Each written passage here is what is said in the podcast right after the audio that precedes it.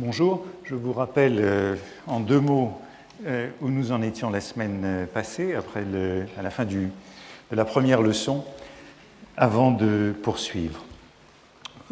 Premier point, j'ai dit que nous parlerions de Proust, mémoire de la littérature, en deux ou trois sens hein, de cette expression. Premièrement, la littérature se souvient. Deuxièmement, on se souvient de la littérature.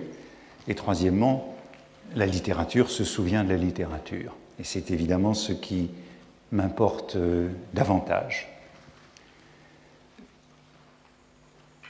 J'ai ensuite essayé de montrer que nous parlerions donc de la recherche du temps perdu comme mémoire de la littérature, plutôt que comme littérature de la mémoire, ainsi qu'on le fait couramment. Et je rappelais, et c'était ce que je disais dans la deuxième heure, que mémoire de la littérature, cela avait un double sens, littérature de la mémoire, cela avait également un double sens, car on peut penser que la littérature est l'objet, mais qu'elle est aussi le sujet. Une littérature parle de la mémoire, mais c'est aussi une littérature qui est structurée, fondée sur la mémoire.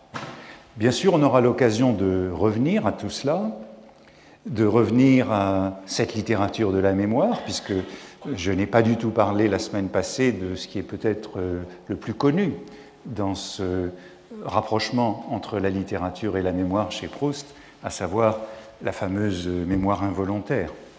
Je n'en ai rien dit et nous allons la laisser de côté un certain temps. Il y a encore plusieurs euh, thèmes, deux ou trois, que je voudrais introduire et qui me semblent importants dans cette configuration. Proust, mémoire de la littérature.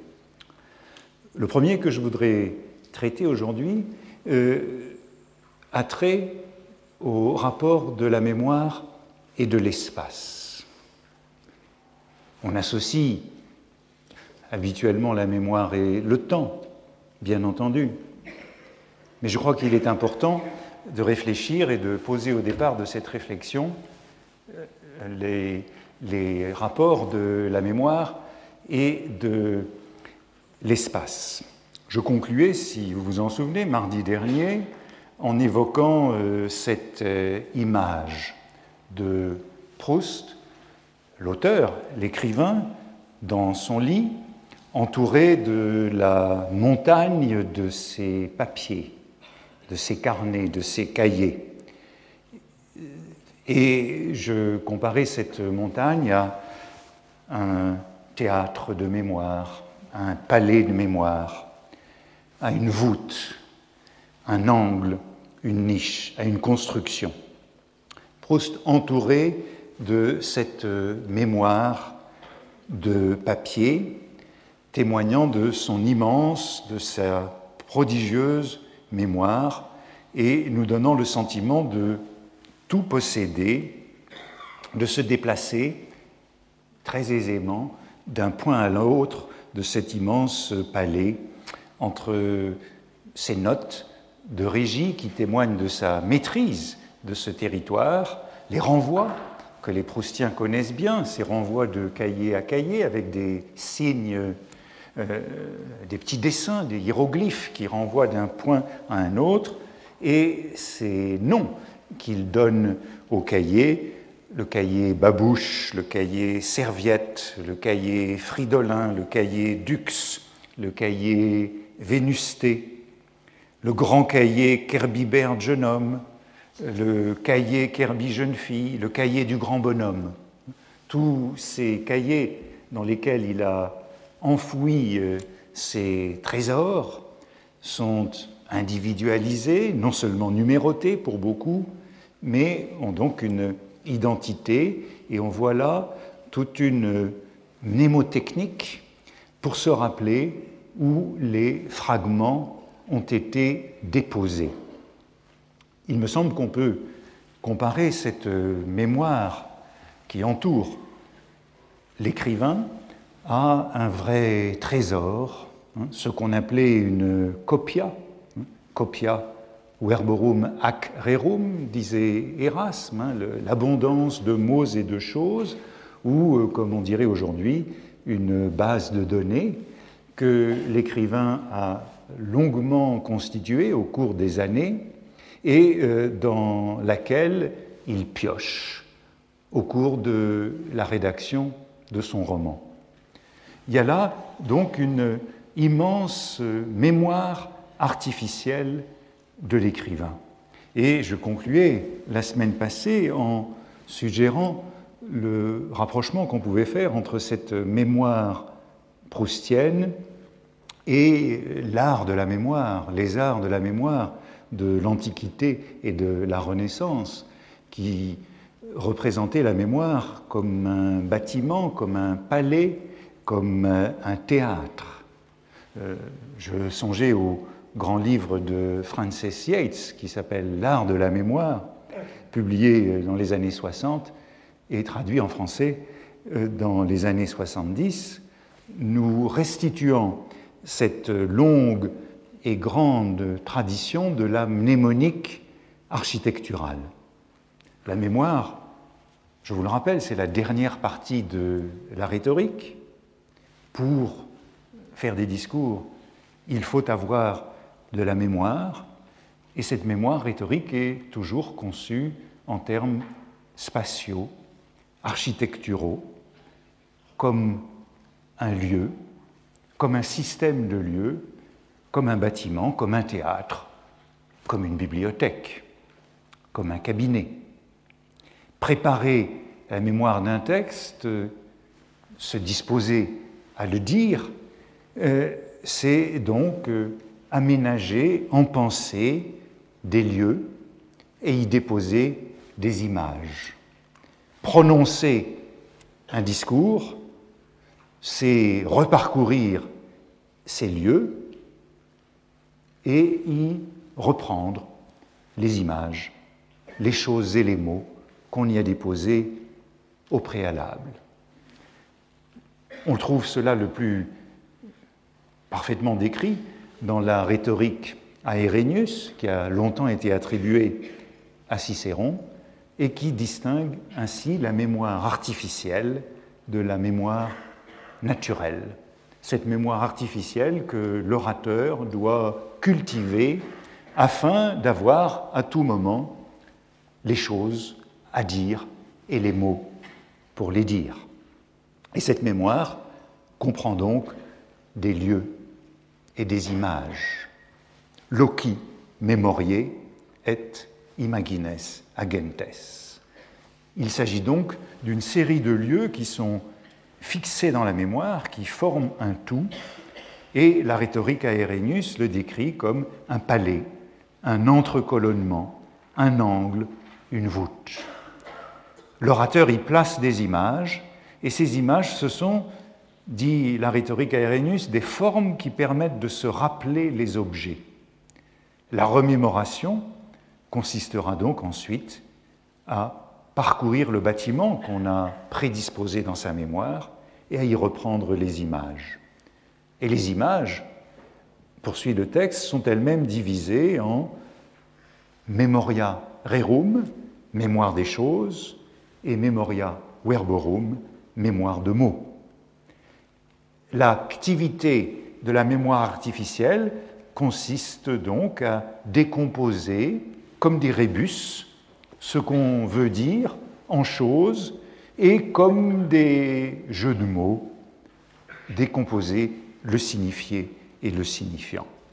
Vous voyez, il y a là toute une tradition qui lie mémoire et architecture, mémoire et espace, et qui lie discours, j'y viendrai un peu plus tard, et parcours, discours et parcours de lieux.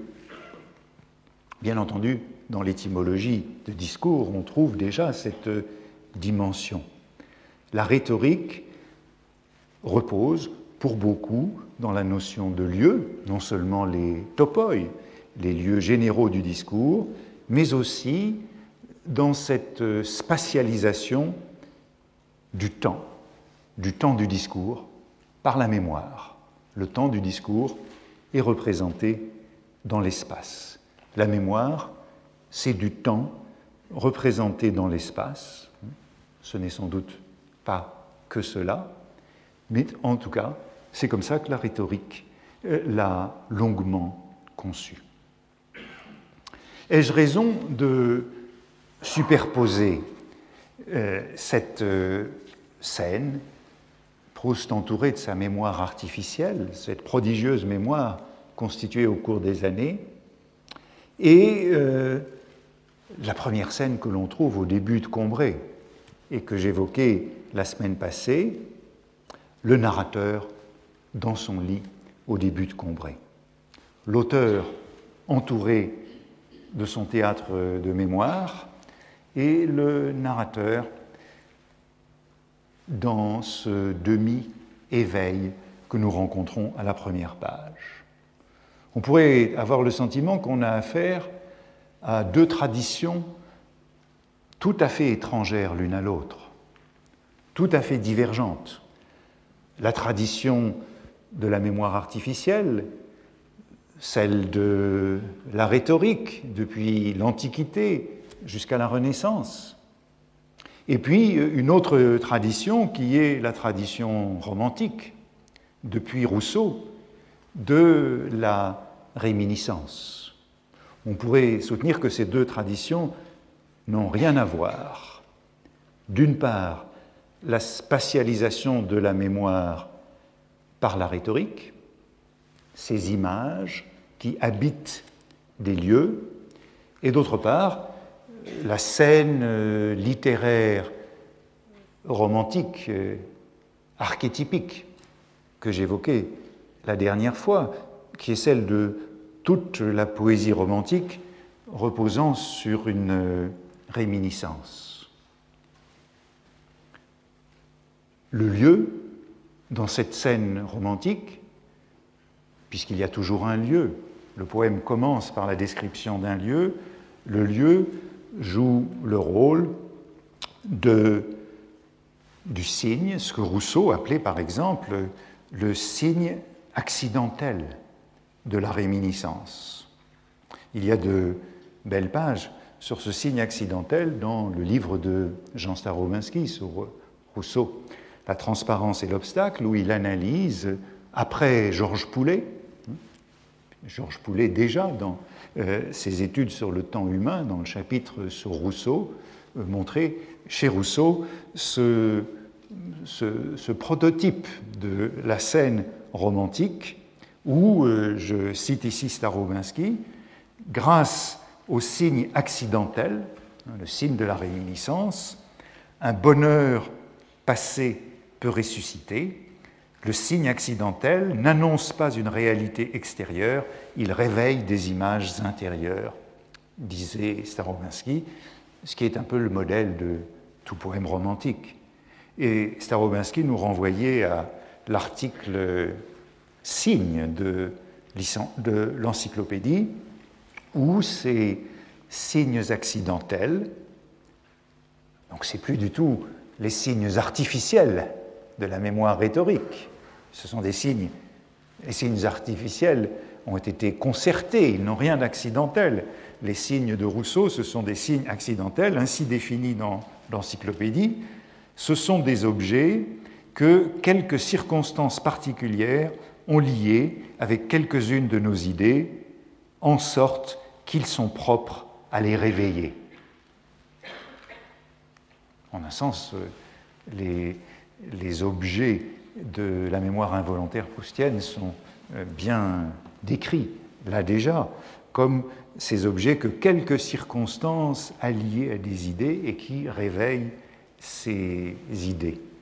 Et Rousseau les appelle ailleurs ces signes accidentels qui euh, réveillent euh, une idée à laquelle ils sont associés dans le passé, il les appelle encore, c'est dans le dictionnaire de musique, toujours, toujours cité par euh, Jean Starobinski, il les appelle des signes mémoratifs.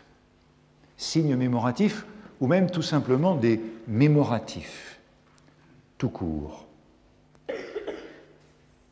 Et il donne deux exemples de ces signes mémoratifs qui articulent le présent au passé. Ces deux exemples sont très intéressants. L'un, c'est la musique, justement, puisqu'on est dans le euh, dictionnaire de musique. Et euh, Rousseau donne l'exemple d'un air, d'une phrase, un peu comme la phrase de la sonate de Vinteuil. Il ajoute que c'est un air qui, musicalement, peut n'être pas de très grande valeur. Cette euh, qualité du signe mémoratif est indépendante de la valeur euh, esthétique du signe. Elle est liée à ce à quoi ce signe est lié dans le passé. Le signe mémoratif a donc un pouvoir de réminiscence, comme une phrase musicale ou un air de musique, ou encore, euh, dans un autre contexte, Rousseau l'associe à l'herbier. L'herbier est rempli de mémoratifs ou de signes mémoratifs. Ben, vous le voyez déjà du côté de cet euh, herbier, euh, peut-être que nous sommes un petit peu plus près d'un système de lieux. Un herbier, c'est déjà un système, c'est déjà un catalogue, c'est déjà une organisation concertée de la mémoire. Ces signes sont accidentels, ils nous rappellent chacun le passé, euh, mais en même temps, ils sont euh, organisés dans l'herbier. Vous le voyez, même chez Rousseau, le signe mémoratif, accidentel, n'est sans doute pas si étranger au signe concerté, à la mémoire artificielle. Et je crois que chez Proust, on peut évoquer plusieurs arguments en faveur euh, de ce rapprochement que je propose entre la mémoire artificielle dont l'écrivain est entouré dans sa chambre, dans son lit, et euh, la mémoire euh, accidentelle, la mémoire euh, mémorative que nous rencontrons dans les premières pages de la recherche du temps perdu. J'évoquais la dernière fois également l'alternative qui est posée dans les toutes premières pages de Combray entre un récit chronologique qui suit les étapes de la vie et un récit aléatoire, dépendant de l'ordre du retour des souvenirs. Entre un récit composé et ce que Thibaudet appelait un récit euh, déposé. Le récit composé suivant euh, l'ordre de la vie et le récit déposé suivant l'ordre ou plutôt le désordre du souvenir. C'est l'alternative que nous rencontrons dans les premières pages du, du récit, les premières pages de la recherche. Et je disais que finalement, le récit serait globalement plutôt chronologique. Entre les deux, entre les deux, dans ce moment d'hésitation, eh bien, nous avons de nombreuses références à cette organisation spatiale de la mémoire. Nous avons de nombreuses références à l'idée d'une architecture de mémoire. Je vous rappelle le tout début de Combray. Un homme qui dort tient en cercle autour de lui le fil des heures, l'ordre des années et des mondes. Et nous avons d'emblée le jeu sur le, temps le fil des heures, l'ordre des années, et euh, l'espace, cette représentation concentrique autour de l'homme qui dort de toutes ces chambres qui représentent une constellation d'espace. Quand je me réveillais, ainsi, au milieu de la nuit, quand je me réveillais, ainsi, mon esprit s'agitant pour chercher, sans y réussir, à savoir où j'étais, tout tournait autour de moi dans l'obscurité, les choses, les pays, les années.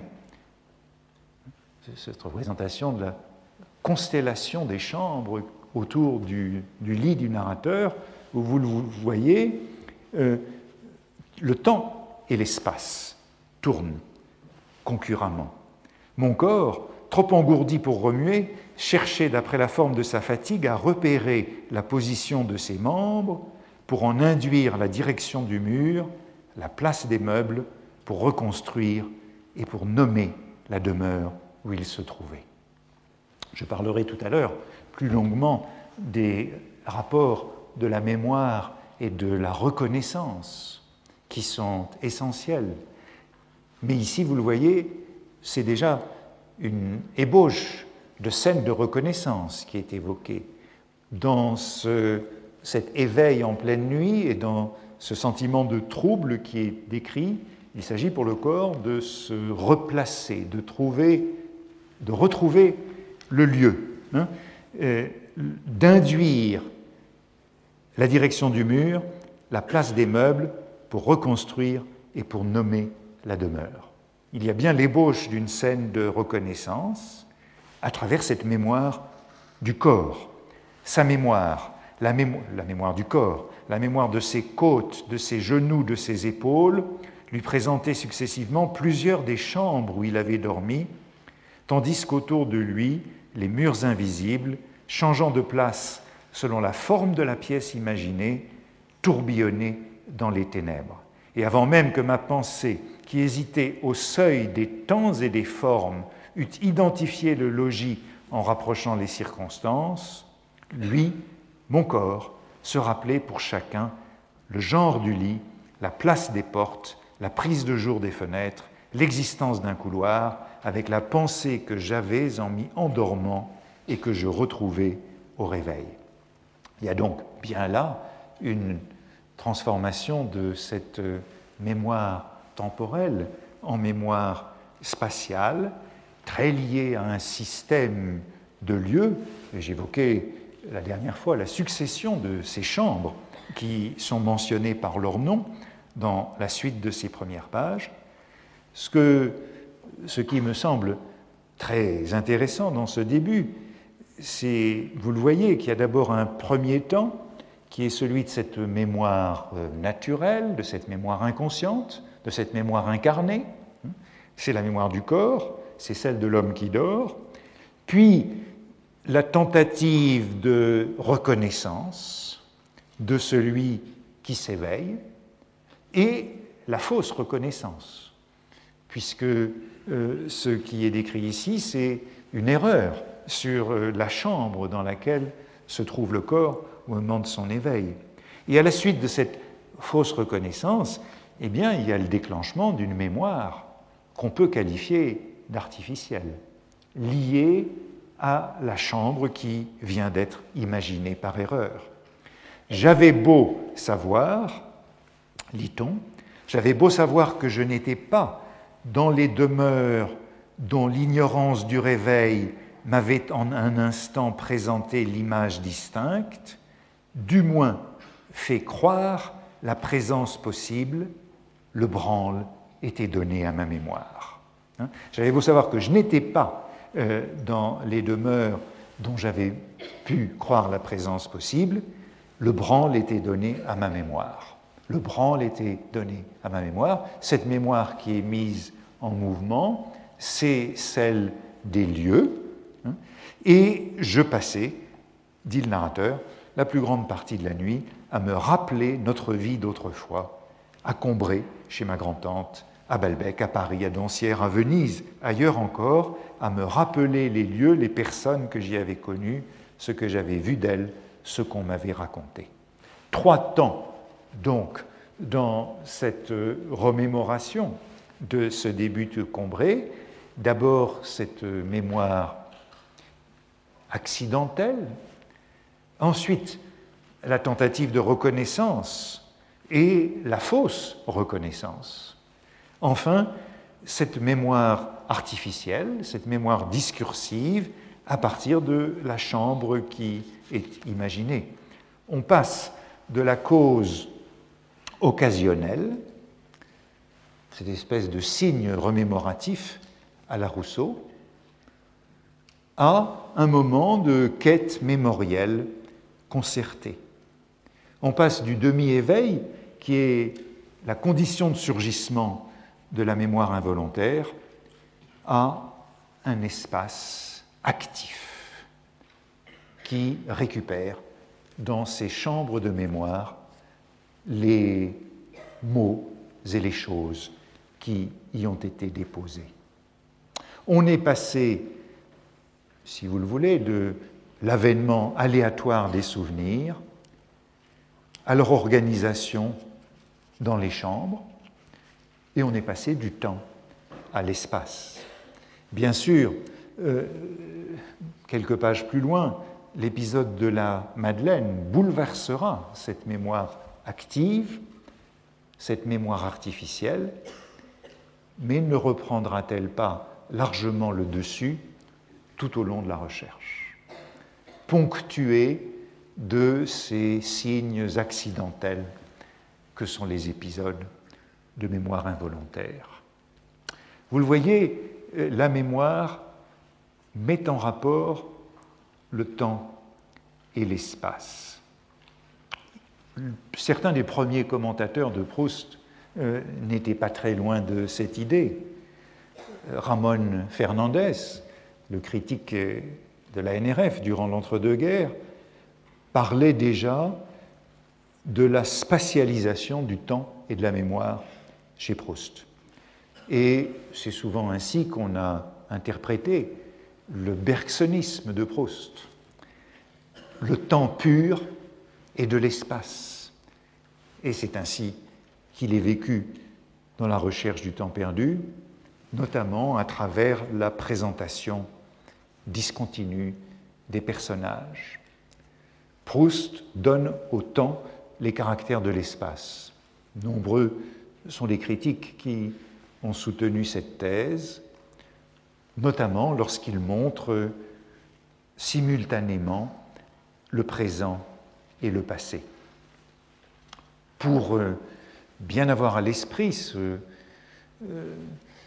cette spatialisation du temps par Proust, je crois qu'on peut renvoyer un certain nombre de passages bien connus où Proust réclame, à partir d'Albertine disparue et jusqu'à la fin de la recherche, parce que cette expression n'intervient pas plus tôt dans la recherche, euh, c'est tous ces passages où Proust réclame ce qu'il appelle une psychologie dans le temps ou indifféremment une psychologie dans l'espace, et qu'il oppose à ce qu'il appelle la psychologie plane. Mais c'est très intéressant de voir que, s'opposant à la psychologie plane ordinaire, il appelle de ses voeux une psychologie dans l'espace et dans le temps, c'est-à-dire la même chose.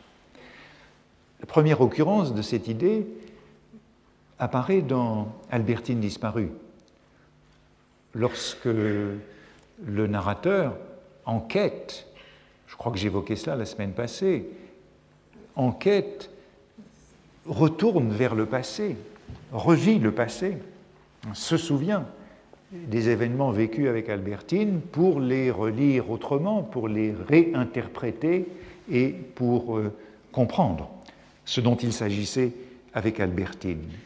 Et c'est à ce moment-là qu'intervient pour la première fois cette idée d'une psychologie dans l'espace. Voici le passage. Et ainsi, mon amour pour Albertine, qui m'avait attiré vers ces femmes, me les rendait indifférentes, et mon regret d'Albertine et la persistance de ma jalousie, qui avait déjà dépassé par leur durée mes prévisions les plus pessimistes, n'auraient sans doute jamais changé beaucoup si leur existence, isolée du reste de ma vie, avait, seulement été soumise au jeu de mes souvenirs, aux actions et réactions d'une psychologie applicable à des états immobiles et n'avait pas été entraîné vers un système plus vaste où les âmes se meuvent dans le temps comme les corps dans l'espace. Comme il y a une géométrie dans l'espace, il y a une psychologie dans le temps, où les calculs d'une psychologie plane ne seraient plus exacts parce qu'on n'y tiendrait pas compte du temps et d'une des formes qu'il revêt, l'oubli. C'est un passage capital où vous le voyez à cette psychologie plane, insuffisante pour comprendre, euh, pour comprendre et pour revivre euh, le roman d'Albertine, le narrateur oppose cette psychologie dans le temps plus vaste, comme les corps se meuvent dans l'espace. Et puis il y a bien sûr une allusion à l'oubli. Euh, nous n'avons pas encore parlé de l'oubli, mais à propos de la mémoire, il est évident que assez vite, nous allons rencontrer l'oubli. En tout cas, ce que le narrateur souligne ici, c'est le défaut de la psychologie de convention qui est statique, qui ne tient pas compte du temps. C'est une idée centrale de Proust qui écrit par exemple à Jacques Rivière en 1919. Vous voyez que c'est assez tardif dans euh, la genèse de son roman. Une des choses que je cherche en écrivant, et non à vrai dire la plus importante, c'est de travailler sur plusieurs plans de manière à éviter la psychologie plane. Hein? Constamment cette référence à cette psychologie plane qui doit être abandonnée, dépassée, pour une psychologie dans le temps qui en vérité se représente comme une psychologie dans l'espace. Et euh, on retrouve par exemple encore une, référence à cela dans un épisode euh, assez savoureux dans Albertine disparue, qui est ce lapsus que commet le narrateur lorsqu'il ne reconnaît pas euh, Gilberte sous le nom de Madame, Mademoiselle de Forcheville, qu'il écorche en Mademoiselle d'Éporcheville. Hein. Souvenez-vous que, euh, ayant, s'étant trompé sur l'identité de, de, Gilberte, euh, sous ce double alias de Forcheville, d'Éporcheville, il la poursuit de ses assiduités pour finalement découvrir, lorsqu'il la rencontre chez la duchesse de Guermantes, que ce n'était que Gilberte. Vous voyez qu'il s'agit encore d'une reconnaissance, d'une scène de reconnaissance après une erreur sur la personne. Et à propos de ce lapsus, à propos de ce nom écorché, euh, le narrateur écrit Notre tort est de présenter les choses telles qu'elles sont, les noms tels qu'ils sont écrits, les gens tels que la photographie et la psychologie donnent d'eux une notion immobile. Mais en réalité, ce n'est pas du tout cela que nous percevons d'habitude. Il y a bien sûr ici un rapprochement qui est capital entre cette psychologie plane et la photographie, et on aura l'occasion euh, de voir un certain nombre de passages importants du temps retrouvé où Proust condamne justement la mauvaise mémoire, la mémoire euh, statique, la mémoire qui ne rapporte pas la réalité de la vie au nom de la photographie et en la comparant à la photographie, aux instantanés photographiques. Il est bien clair qu'il y a tout un fil à suivre dans cette analyse de la mémoire qui rattache la mémoire dans ce, qu'elle a d'insuffisant à la photographie. Enfin, je dirais que cette psychologie dans le temps ou dans l'espace, eh bien, elle est capitale dans les dernières pages du temps retrouvé, où euh, le narrateur, après la révélation euh, du véritable ressort de l'écriture qui sera le sien, décrit, après euh, le bal de tête, euh, l'entreprise qui sera celle de son roman comme une psychologie dans l'espace, cette fois-ci. Je vous lis le passage du temps retrouvé. Ainsi, chaque individu, et j'étais moi-même un de ces individus, mesurait pour moi la durée par la révolution qu'il avait accomplie. Mesurer la durée par la révolution qu'il avait accomplie. Mesurer la durée, mesurer donc un élément temporel par une révolution dans l'espace, par cette euh, grande image des constellations et des configurations, par la révolution qu'il avait accomplie. Révolution ici est évidemment au sens euh, de la révolution astronomique, qu'il avait accomplie non seulement autour de soi-même, mais autour des autres, et notamment par les positions qu'il avait occupées successivement par rapport à moi. Et sans doute, tous ces plans différents suivant lesquels le temps, depuis que je venais de le ressaisir dans cette fête, la réception chez la princesse de Guermantes, depuis que je venais de le ressaisir dans cette fête, disposer ma vie en me faisant songer que dans un livre qui voudrait en raconter une, il faudrait user, par opposition à la psychologie plane dont on use d'ordinaire, d'une sorte de psychologie dans l'espace. Ajouter une beauté nouvelle à ces résurrections que ma mémoire opérait tant que je songeais seul dans la bibliothèque, puisque la mémoire, en introduisant le passé dans le présent sans le modifier tel qu'il était au moment où il était le présent, supprime précisément cette grande dimension du temps suivant laquelle la vie se réalise. Donc la psychologie dans l'espace qui est ici convoquée, qui fera la beauté de l'œuvre à venir, est liée à cette abolition du temps, cette introduction du passé dans le présent. Vous le voyez, il y a donc euh, de bonnes raisons pour, euh,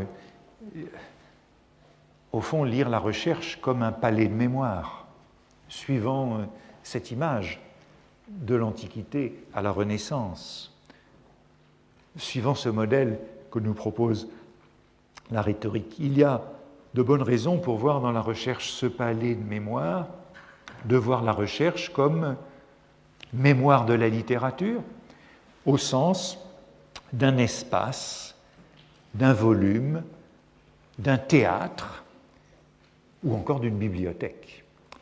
En tout cas, pour reprendre la série de ces images mnémoniques architecturales. Et puis, j'ai un dernier argument que j'ai gardé pour la fin, en voulant associer la recherche du temps perdu et la grande tradition des lieux de mémoire. Cette euh, rhétorique à Erénius, le texte canonique pour définir la tradition de l'art de la mémoire, parle donc de, lieux et d'images. L'orateur doit avoir un système de lieux dans la tête et dans ces lieux, il doit caser des images. Et euh, la rhétorique à insiste longuement sur la nature de ces images. Que doivent être ces images pour qu'elles restent gravées dans la mémoire, dans cette mémoire artificielle Et la rhétorique à nous dit que ces images doivent être frappantes, actives, imagines agentes. Ce sont des images actives qui resteront en mémoire. Et le texte insiste en disant que ces images doivent avoir une beauté exceptionnelle ou une laideur exceptionnelle egregiam pulcritudinem aut unicam turpitudinem. Ou encore, dernier trait pour qu'elle soit mémorable, il faut qu'elle puisse soulever le rire, qu'elle soit ridicule. Elles doivent donc avoir ces images une beauté exceptionnelle, une laideur exceptionnelle, ou avoir quelque chose de ridicule. Hein? Ridiculas res aliquas imaginibus attribuamus. Nous devons leur attribuer un. Vous voyez qu'il y a toujours une dimension d'excès dans ces images. Excès de beauté, excès de laideur, excès d'un trait qui les rend risibles ou ridicules.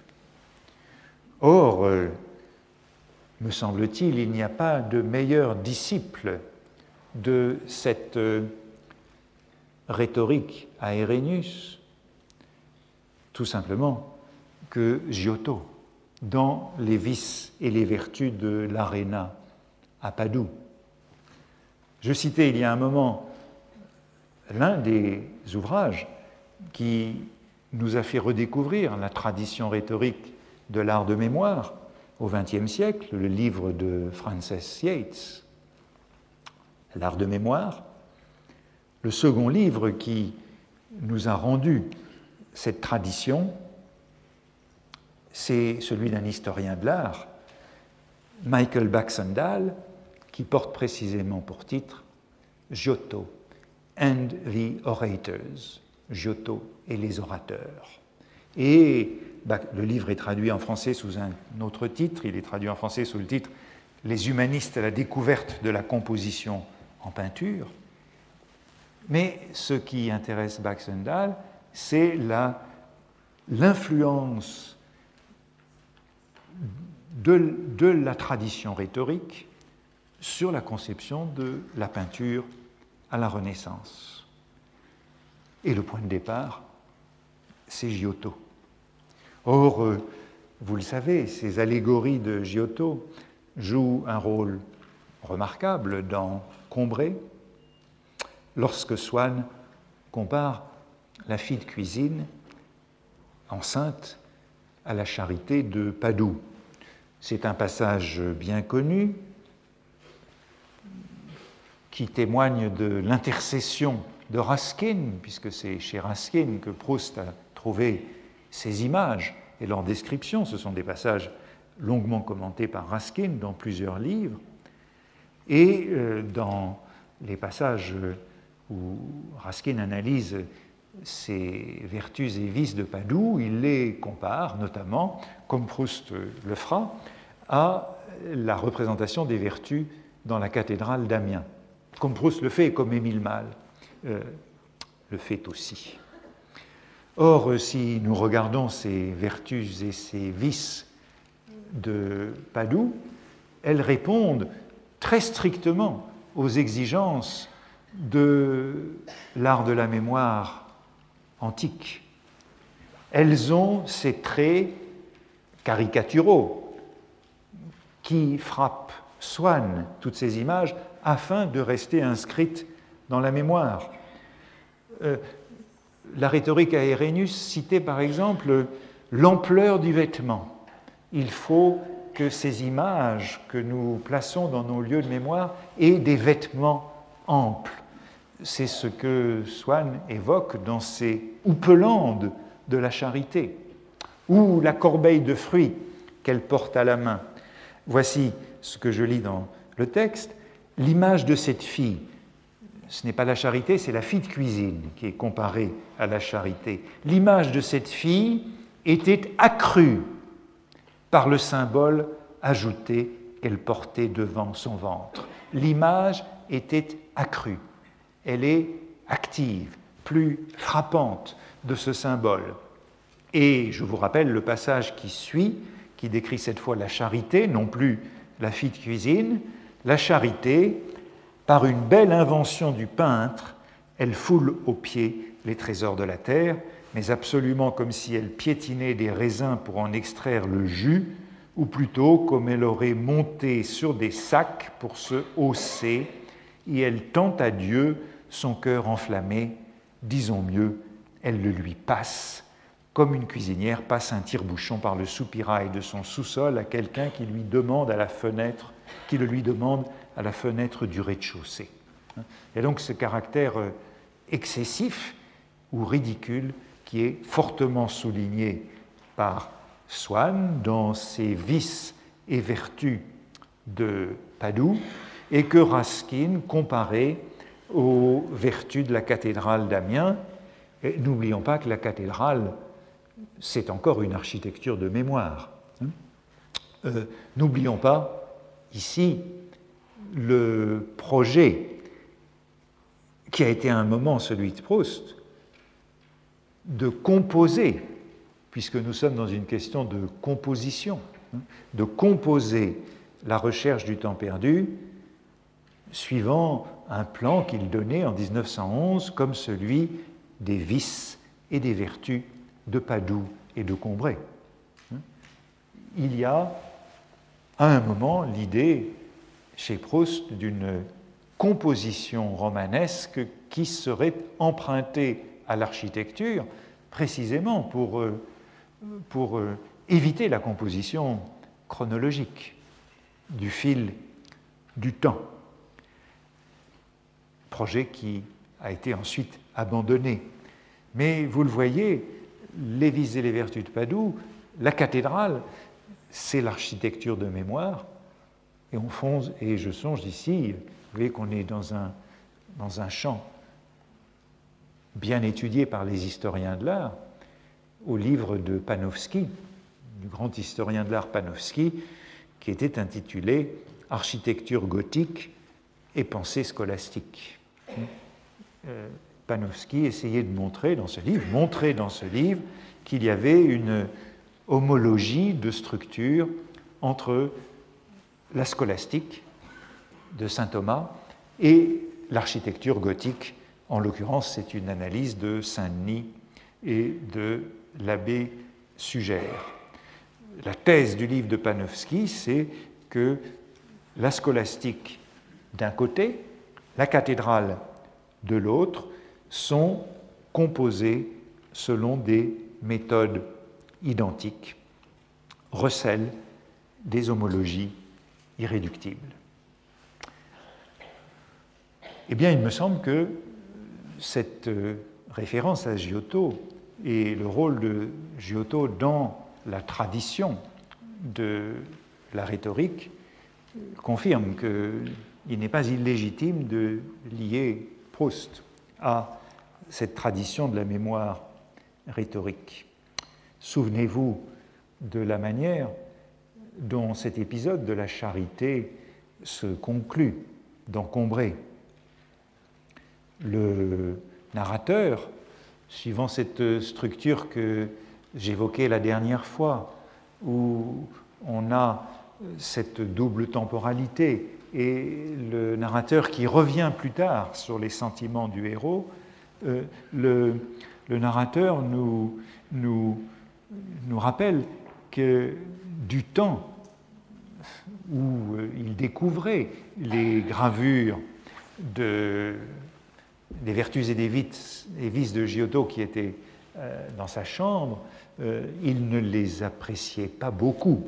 Mais, ajoute-t-il, mais plus tard, mais plus tard, suivant cette structure habituelle de la recherche du temps perdu, mais plus tard, j'ai compris que l'étrangeté saisissante, la beauté spéciale de ces fresques tenait à la grande place que le symbole y occupait, et que le fait qu'il fût représenté non comme un symbole, puisque la pensée symbolisée n'était pas exprimée, mais comme réelle, comme effectivement subie ou matériellement maniée, donnait à la signification de l'œuvre quelque chose de plus littéral et de plus précis, à son enseignement quelque chose de plus concret et de plus frappant.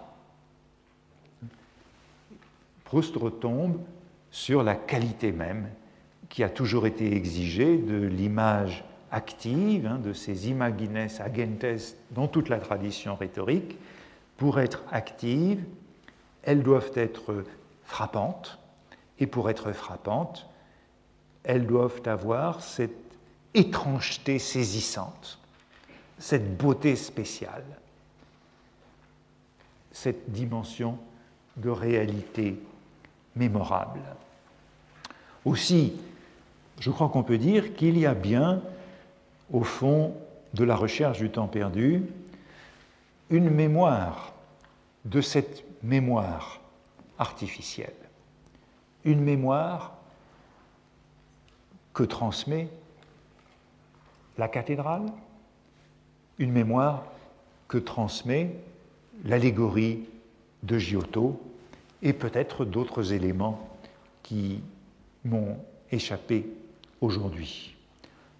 En tout cas, me semble-t-il, entre les signes mémoratifs de Rousseau, d'un côté, ces signes accidentels qui rattachent le passé et le font revenir tel quel dans le présent, et les images actives de la rhétorique à Irénius, il n'y a pas une divergence aussi grande que je le présentais au début, et peut-être cela peut nous conduire à voir les quelques épisodes de cette mémoire involontaire proustienne, ces quelques épisodes bien typiques et bien réels de la Madeleine à la cascade des épisodes dans le temps retrouvé, comme des images actives,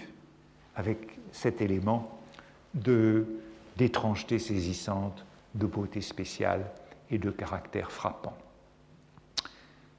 Mémoire et espace, c'était donc le premier point que je voulais traiter aujourd'hui, liant, euh, liant mémoire proustienne et mémoire artificielle et tradition rhétorique. Le second point que je voulais aborder, et que je vais commencer d'aborder, mais brièvement, et je continuerai la semaine prochaine, c'est le rapport de la mémoire et de la reconnaissance. On y a déjà touché, vous l'avez vu à plusieurs reprises, notamment euh, dans ces premières pages de Combray, lorsque le héros se réveille et qu'il cherche à reconnaître le lieu, la chambre où il se trouve. Je crois que l'importance de la reconnaissance ici est liée à cette représentation spatiale de la mémoire. C'est un peu un corollaire de la représentation spatiale de la mémoire. Il en résulte en effet que le discours se présente comme une promenade, comme une déambulation dans un système de lieux, que la lecture elle-même est un déplacement. On marche dans un livre. Si le livre est représenté comme un espace, il y a là une métaphore très ancienne et très riche qui lie la pensée et l'écriture à la démarche. Pensez à Montaigne et encore plus à Descartes. Chez Montaigne comme chez Descartes, la métaphore de la marche ou de la promenade à cheval chez Montaigne, puisque Montaigne souligne combien c'est à cheval que lui viennent le mieux les pensées est très importante. Je crois qu'il y a là un modèle du roman et de la topographie qui doit être explorée.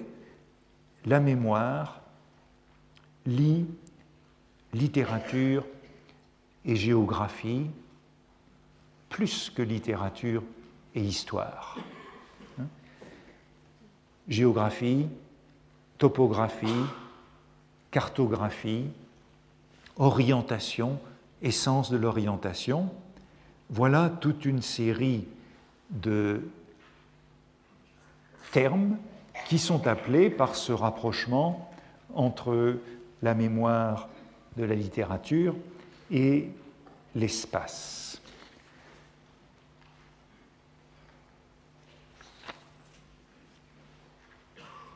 comme il me reste seulement quelques minutes pour esquisser ce que je voudrais dire à propos de la reconnaissance,